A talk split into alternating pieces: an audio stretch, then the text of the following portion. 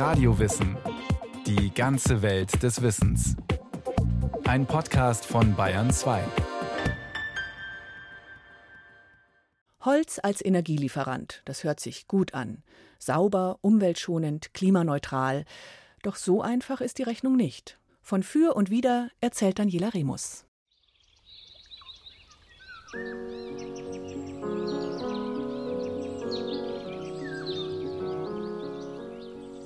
O Täler weit, o Höhen, o schöner grüner Wald, du meiner Lust und Wehen andächt'ger Aufenthalt.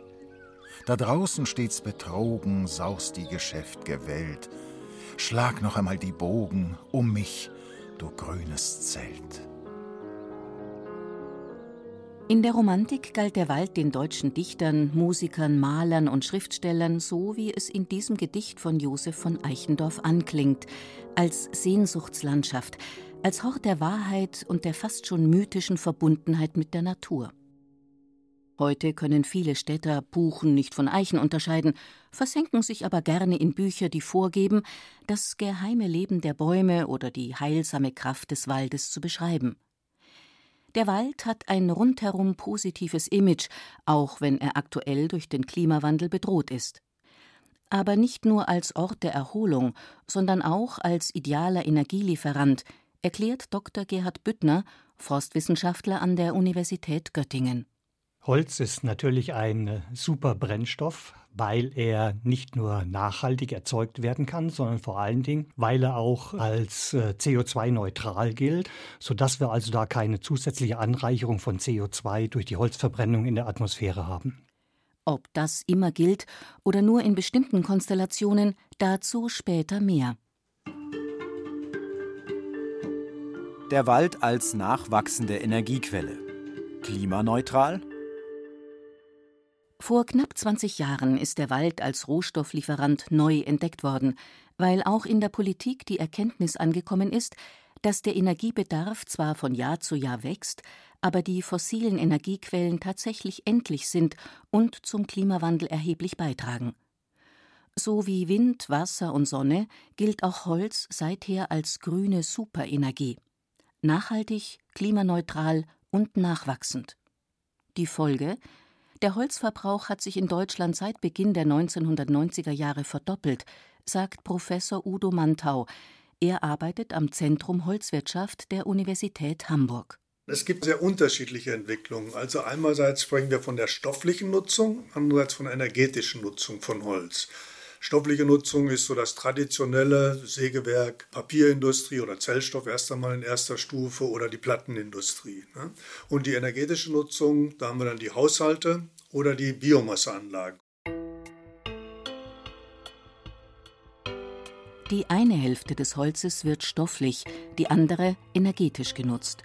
Beide Nutzungsformen haben in den letzten 20 Jahren zugenommen vor allem aber der Verbrauch von Holz als Energieträger für Strom und Wärme ist um über 200 Prozent angestiegen.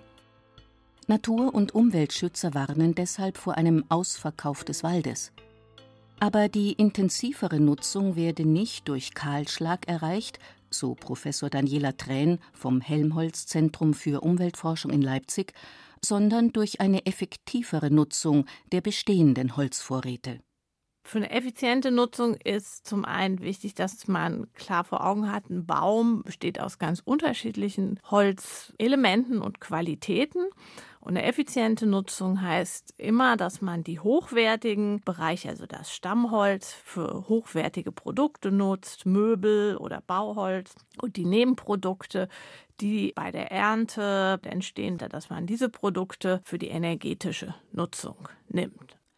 Kaskadennutzung nennt sich dieser Holzverbrauch, den auch das Bundesumweltministerium als optimal bezeichnet, um die ökologischen Vorteile des Rohstoffs zu erhalten. Kaskadennutzung heißt konkret, erst wird beispielsweise mit Holz ein Haus gebaut.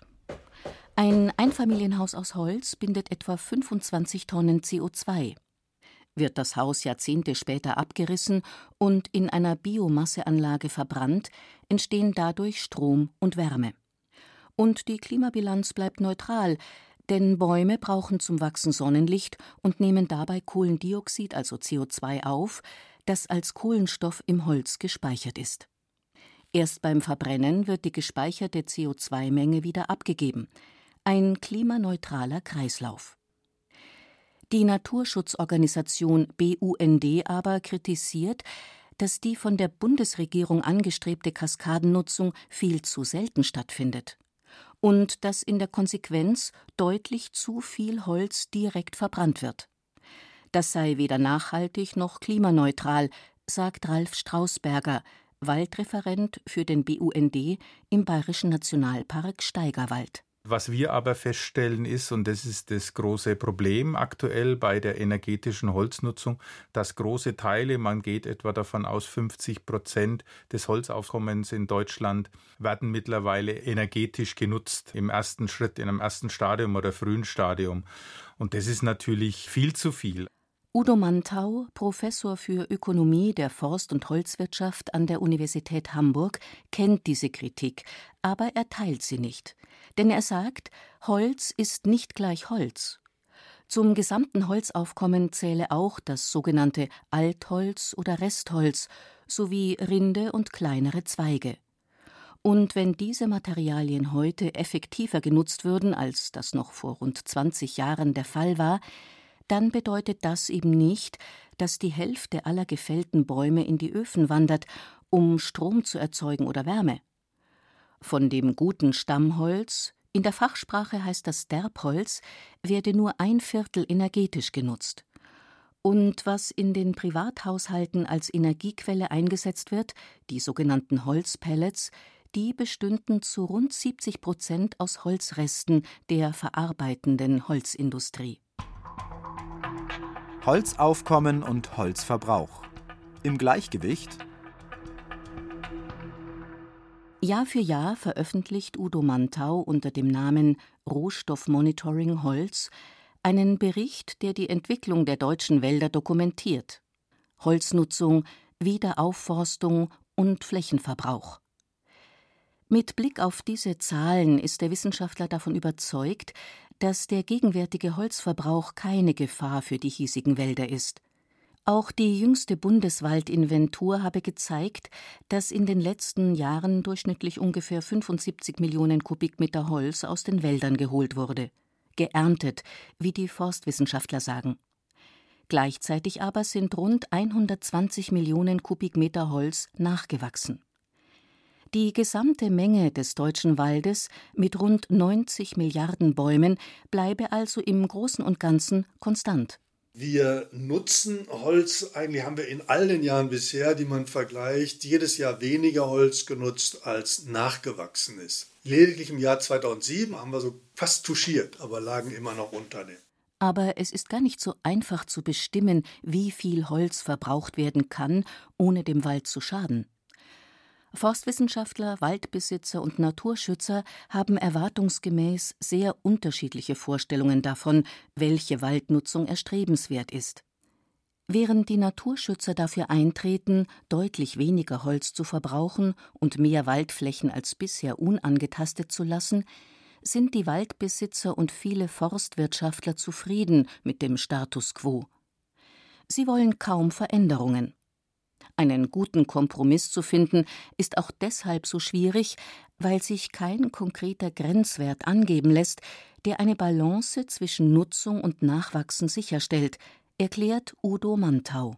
Nun ist es aber mit dem Waldwachstum auch so eine Sache. Das ist keine eine Zahl und die ist sozusagen nicht zu verändern, sondern es hängt davon ab, wie man den Wald bewirtschaftet und wie man ihn bewirtschaften möchte.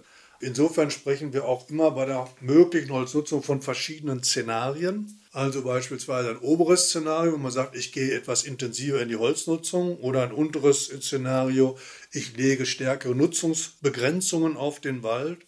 Am Hamburger Zentrum Holzwirtschaft haben die Forscher beide Szenarien durchgerechnet und die tatsächlichen Verbrauchszahlen damit abgeglichen. Wenn Sie die Nutzung sehen, dann liegen wir also im Moment noch unter dem unteren Szenario, das heißt unter dem restriktiven Szenario. Der Wald wäre, auch wenn wir 100 Millionen nutzen würden, würde der immer noch nachhaltig da stehen, aber er wäre halt etwas ausgeräumter. Das ist die Frage, so ein gesellschaftlicher Prozess. Will ich das oder will ich das nicht?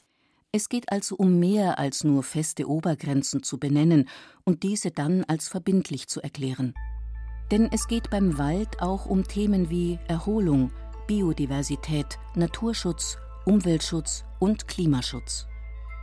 Und welcher Aspekt für besonders schützenswert gehalten wird, das ist das Ergebnis gesellschaftlicher Entwicklungen und Entscheidungen. Damit keine Schieflage entsteht zwischen Nutzung und Ernte, müsse das Ökosystem Wald, das immerhin ein Drittel der Fläche Deutschlands ausmacht, aufmerksam und kritisch beobachtet werden, so Udo Mantau. Also insofern ist schon wichtig, was wir eben auch machen, Rohstoffmonitoring, seit 20 Jahren jetzt fast, das jährlich zu beobachten und wie da die Entwicklung stofflich und energetisch ist und dann irgendwann vielleicht auch mal sagen, jetzt ist genug. Aber noch sei das nicht der Fall.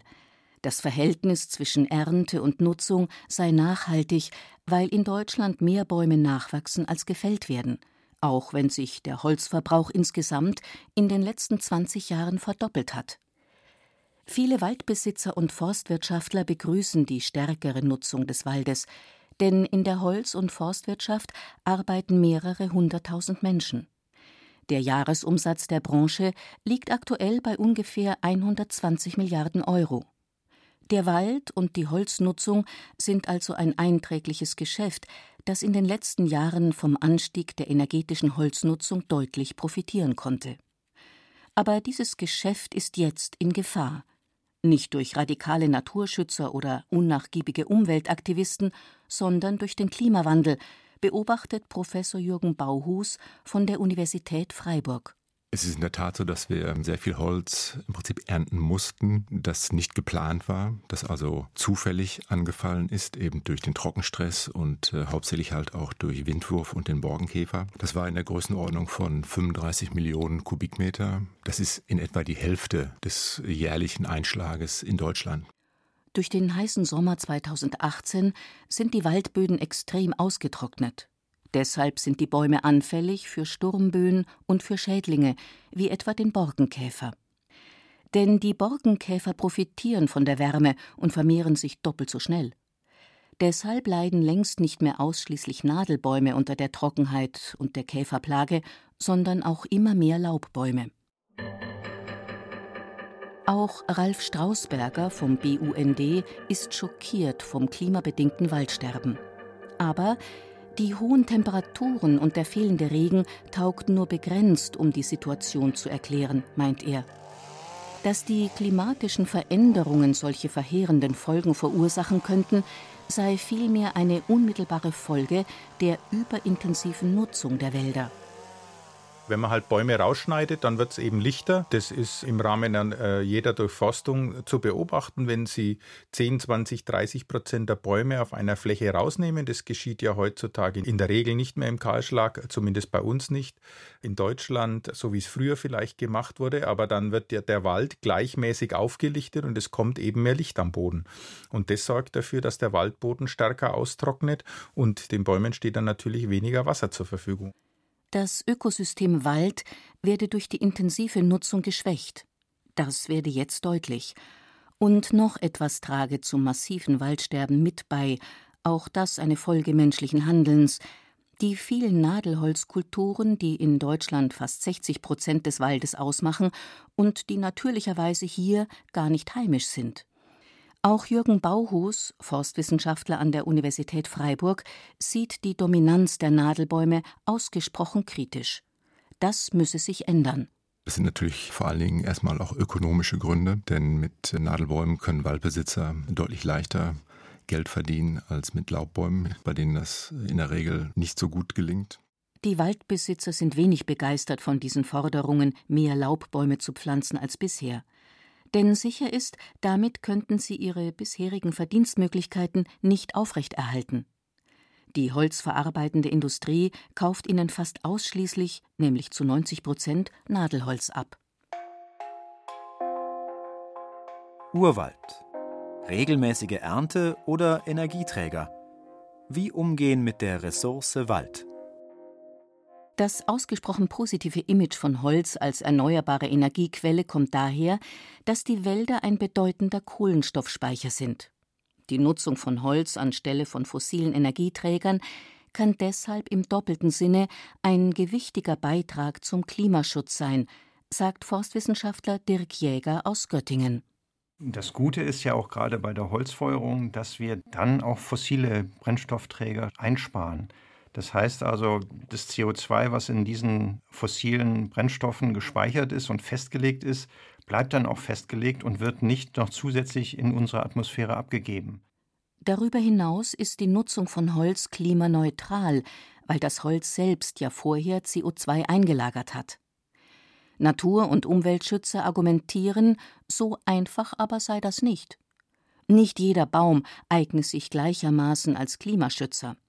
Holz sei nicht immer und unter allen Umständen als klimaneutraler Energieträger zu begrüßen.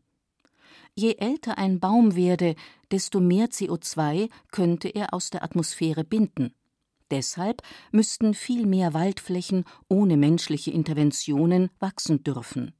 Diesem Ansatz widerspricht der Göttinger Forstwissenschaftler Dirk Jäger. Die Fähigkeit der Bäume, CO2 aus der Atmosphäre zu binden, in dem Alter von 60 bis 80 Jahren, da haben wir das beste Vermögen, dieses CO2 in Holz umzuwandeln. Vorher und nachher nimmt dann diese Fähigkeit wieder ab. Das heißt also, damit wir möglichst viel CO2 aus der Atmosphäre in Holz binden können, wäre es ideal, wenn wir möglichst diese mittelalten Bestände hätten, weil dann eben dieses Bindungspotenzial am höchsten ist. Ganz anders sieht das Ralf Strausberger vom BUND. Man weiß auch aus internationalen Forschungen, dass solche Wälder, die sich natürlich entwickeln und nicht genutzt werden, dauerhaft Kohlenstoff speichern. Also die werden zur Kohlenstoffsenke, was eigentlich äh, wünschenswert ist. Deshalb sei es wichtig, möglichst viele naturnahe Waldregionen zu erhalten und die Waldnutzung nur in sehr engen Grenzen zuzulassen. Zurzeit sind etwa fünf Prozent des deutschen Waldes sich selbst überlassen und dürfen nicht genutzt werden. Waldreferent Ralf Strausberger vom BUND vermutet, dass die Bundesregierung mit ihrer Charta für Holz aus dem Jahr 2004 mit dafür verantwortlich ist, dass die Wälder zu sehr strapaziert werden. Denn in der Charta heißt es, der Pro-Kopf-Verbrauch von Holz aus nachhaltiger Erzeugung solle um rund 20 Prozent steigen. Und auch die Tatsache, dass die Politik die Nutzung von Holz als Energieträger vorangetrieben hat, hält Ralf Strausberger für ein großes Problem. Denn so viel Holz sei in Deutschland gar nicht vorhanden, um die Energieversorgung durch Holz zu sichern. Weder durch Biomassekraftwerke noch durch häusliche Pelletöfen. Das sieht auch der Göttinger Forstwissenschaftler Gerhard Büttner so. Ich habe das mal durchgerechnet für die Bundesrepublik Deutschland. Der Energieeinsatz, wir haben ungefähr 12.900 Petajoule an Primärenergie, die wir einsetzen und verbrauchen. Und wenn wir den gesamten Holzeinschlag als Energieholz bereitstellen würden, dann hätten wir ungefähr drei Prozent des Primärenergieeinsatzes, was wir mit dem Holzbrennstoff dann abdecken könnten. Das heißt, selbst wenn die komplette Holzernte eines Jahres verfeuert würde, hätten wir damit nicht mehr als drei Prozent der bundesweit benötigten Energie. Ist der Hype um das Energieholz also nicht mehr als der berühmte Tropfen auf den heißen Stein? Oder vielleicht vor allem eine Anschubfinanzierung für die Hersteller von Pelletöfen und Biogasanlagen? Kritiker monieren darüber hinaus, dass wohl in Zukunft noch mehr Holz importiert werden müsste, um die hiesigen Pelletöfen und Biomasseanlagen am Laufen zu halten. Denn schon jetzt kommt ungefähr die Hälfte des benötigten Holzes aus Kanada, den USA oder aus Osteuropa. Vor allem der Anstieg der energetischen Holznutzung habe diese Entwicklung befördert. Und dass das Holz dort nachhaltig und klimaneutral gewonnen wird, das kann nicht immer sicher angenommen werden. Zumal bekannt ist, dass in Osteuropa auch illegale Waldrodungen im großen Stil stattfinden. Der WWF hat zum Beispiel 2008 eine Studie veröffentlicht, die besagt, dass rund 16 bis 18 Prozent der Holzimporte nach Europa aus illegalen Holzfällungen stammen. Und auch internationale Zertifikate sind nicht immer eine Gewähr für nachhaltiges Wirtschaften. Deshalb dürfe in Deutschland auf keinen Fall noch mehr Holz verbraucht werden, fordern Umwelt-, Natur- und Klimaschützer. Denn was sei daran nachhaltig, wenn wir die Holzvorräte anderer Länder aufbrauchten, die eigenen aber schonten? So hat vor einigen Jahren der Energieriese Vattenfall für Kritik gesorgt, weil er ein Biomassekraftwerk bauen wollte, um dort Holz aus Afrika zu verbrennen. Professor Daniela Trähn, Ingenieurin am Helmholtz Zentrum für Umweltforschung in Leipzig, findet auch deshalb, ein pauschales Urteil über den Nutzen von Holz als saubere Energie sei nicht möglich. Wie sinnvoll das ist, hängt davon ab. Erstens, was ist das für Holz? Dieses Holz muss natürlich nachhaltig bereitgestellt sein. Ist es effizient in der Nutzung? Sollte man nur die Hölzer verwenden, die zum Beispiel nicht in Möbel- oder Baubereiche gehen oder da dann irgendwann wieder freigesetzt werden und welche sonstigen Nebeneffekte muss man beachten. Ungefähr 10 Prozent des Wärmebedarfs könnten die Bio- und Holzkraftwerke maximal liefern, aber etwa nur 2 Prozent des Strombedarfs, so die Expertin für Umwelttechnologie. Das ist dann perspektivisch der Lückenfüller und der Lückenfüller ist deswegen interessant, weil wenn ihnen der Strom fehlt, dann sind natürlich auch die Strompreise hoch und dann ist es auch volkswirtschaftlich vertretbar, wenn man eben Systeme hat mit höheren Preisen. So viel steht heute fest. Die vollmundig formulierte Aussage, Holz sei eine saubere Energie und löse obendrein noch unser Klimaproblem, lässt sich so nicht aufrechterhalten. Auch die nachwachsende Ressource Holz ist nur begrenzt nutzbar. Und wenn fossile Energie aufgewendet werden muss, um das Holz beispielsweise aus Übersee nach Deutschland zu transportieren, ist der klimaschonende Aspekt minimal. Abgesehen vom ökologisch bedeutsamen Waldverlust in den Herkunftsländern. Und auch das Holzverbrennen ist nicht an sich sauber. Wer Holz im Kamin verfeuert, um das Wohnzimmer gemütlich zu machen, der verjubelt den überwiegenden Energieanteil des Holzes. Um Holz effektiv und tatsächlich als saubere Energiequelle zu nutzen, müssen viele unterschiedlichste Faktoren erfüllt und bedacht werden. Das ist noch ein weiter Weg.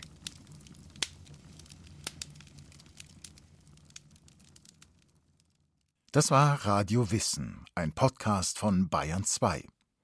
Autorin Daniela Remus, Regie Sabine Kienhöfer, es sprachen Ruth Geiersberger, Frank Mannhold und Christopher Mann. Technik Susanne Harasim, Redaktion Matthias Eggert. Wenn Sie keine Folge mehr verpassen wollen, abonnieren Sie Radio Wissen unter bayern2.de slash podcast.